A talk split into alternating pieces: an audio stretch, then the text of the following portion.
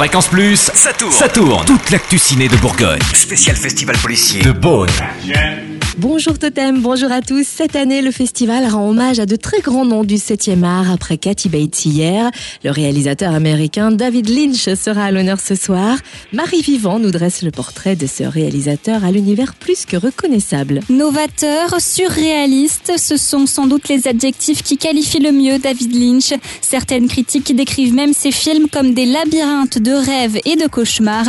Chez lui, les femmes sont fatales, la beauté est inquiétante et le désir est vénéneux. Un des premiers films remarqués de David Lynch, c'est bien sûr Elephant Man en 1980, l'histoire d'un homme dit éléphant à cause de ses difformités qui devient un phénomène de foire. Ladies and gentlemen, the terrible Elephant Man. L'imagerie parfois violente de ces films confère à David Lynch la réputation de déranger son public, de l'offenser. Le réalisateur porte un regard sombre sur la réalité humaine, en particulier dans Twin Peaks en 1992, qui retrace les sept derniers jours d'une femme, Laura Palmer. Don't do that. She doesn't like that. How do you know what she likes? David Lynch a été nommé huit fois aux Oscars, mais jamais il n'a décroché la fameuse statuette.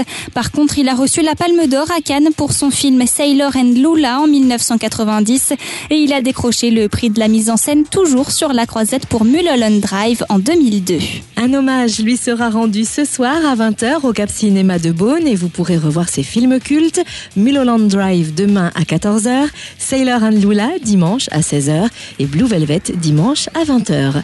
Le programme complet sur le www.beaunefestivalpolicier.com. Fréquence Plus, ça tourne chaque semaine. Tout, tout, tout actu ciné de Bourgogne.